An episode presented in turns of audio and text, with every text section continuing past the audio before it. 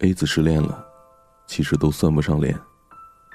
A 子在某个机缘巧合下喜欢上了一个男人，男人说：“我挺喜欢你的。”A 子便将其当做了表白。好朋友宋小军写过一篇很红的文章，名字叫做《请当面说分手》。其实分手要当面，表白也是。我和 A 子说。你千万不要相信社交网络里的任何语言，因为他们和梦境一样，一定和现实相反。比如那个人说“我想你了”，其实现实生活中他正在爱着别人；比如那个人说“我想泡你”，其实只是他无所事事的时候找个人在消遣。网络太美好了，因为你会自动脑补这句话后面那个人的表情神态。以及暧昧的语气，但是你没有见他之前，千万不要相信他的表白。我知道大多数人都和我说过这样的话：网络上永远的肆无忌惮，现实中永远的沉默寡言。他可以给你发一千个“我爱你”的表情，但是说不出口一句有文化的情诗。后来 A 子。还是千里迢迢的从大西北跑到了广州去见他了。见面的那天，A 子就和他接吻了。A 子住在他家里，然后打了一通电话给我。A 子说，他对我挺好的，没有你说的那么坏。我说他大你多少？A 子想了想，大概十五岁。我说那你完了。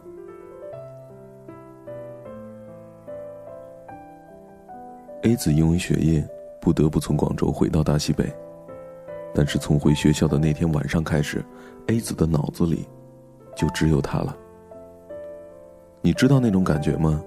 看到一本好看的小说，就忍不住回头去想其中的情节；追一部连载的剧，就心心念念的要和所有人分享其中的桥段。太爱一个明星，就让身边的人都去粉他。然而最后呢？不管小说、连续剧还是明星，全都是与你生活毫不相干的东西。A 子给他发短信，他开始回的越来越慢了；A 子给他打电话，他开始常常不接了；A 子开始和我抱怨说：“为什么他变了？”我说：“没有，其实他一直都这样子，只是和你聊天的最开始那几天，不这样子。”因为你见过他了，就像是拆过封的书，揭开过盖子的汽水，撕掉了条形码的电器，你对他而言不再是神秘新鲜的东西了。A 子不服气的说：“他不会这样子的。”他说他喜欢我，然后截图他们的聊天记录给我看。A 子请了个长假去看他，他还是让 A 子住在他家里，只是他的话变少了。反应也变得迟钝了。以前在微信上会和 A 子说笑的他，到底还是沉默了。第二天晚上，他和 A 子说：“我们年龄差距太大了，你和我待在一起会腻的。”A 子说：“不会啊。”他和 A 子说：“我们要是在一起，分手了连朋友都做不了了。”A 子说：“我们不是就在一起了吗？”他犹豫了一会儿，说：“还没有吧。”A 子收拾好行李，当天晚上就从他家里跑了出来。他也没有追，用微信给 A 子转了五百块钱，说：“好好的。”A 子看着那冷冰冰的钱，大声的哭了出来，坐在地铁上不下站，来来回回，看着陌生人。恍惚不知道自己在哪里。A 子说：“我再也不要来广州了。”后来 A 子和我说：“他讲这番话，分明就是爱的不够深。”我摇了摇头说：“不，他讲这番话，分明就是不爱你。”A 子说：“不可能，他说了他喜欢我，只是怕耽误我。”我说：“这就是不喜欢常用的套路啊。” A 子说不喜欢就直接说不喜欢，为什么要找那么多借口我说：“正因为不喜欢，才需要借口。成熟的人从来不会自断后路，因为他知道，说不定有一天还会回头找你。”A 子在电话里哭了。我说：“不要再想了。”A 子说：“不，我脑子里全都是他。其实认识他，我也不后悔，真的很喜欢他。”后来我挂断了电话。睡觉前，我发了一条微博：“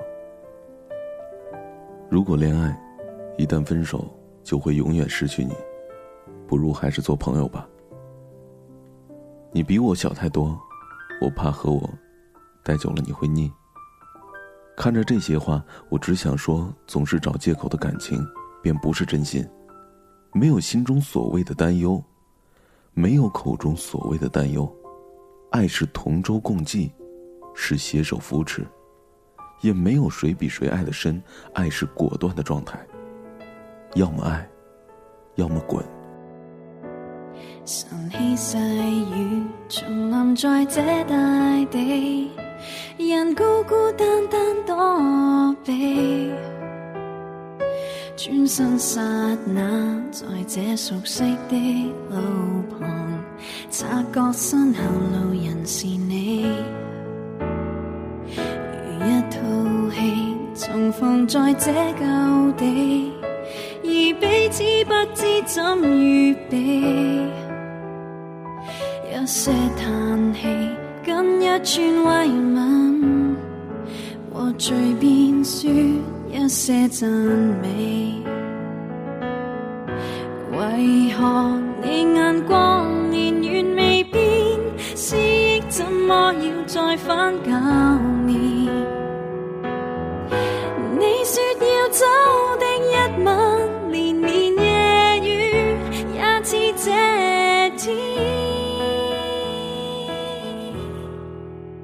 总要在雨天逃避某段从前，但雨点偏偏促使这样。在雨天，人便挂念从前，在痛哭拥抱告别后，从没再见。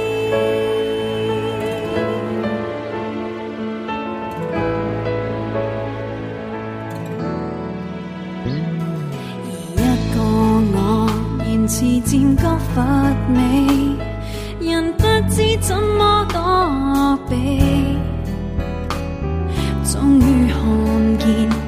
这熟悉的路旁，那个他静静凝望你。而一个你，从离别这旧地，临走的一刻亲近地。轻轻送我多真挚慰问，犹如逝去当天语气。为何你眼光宁愿未变，思忆怎么要再翻检？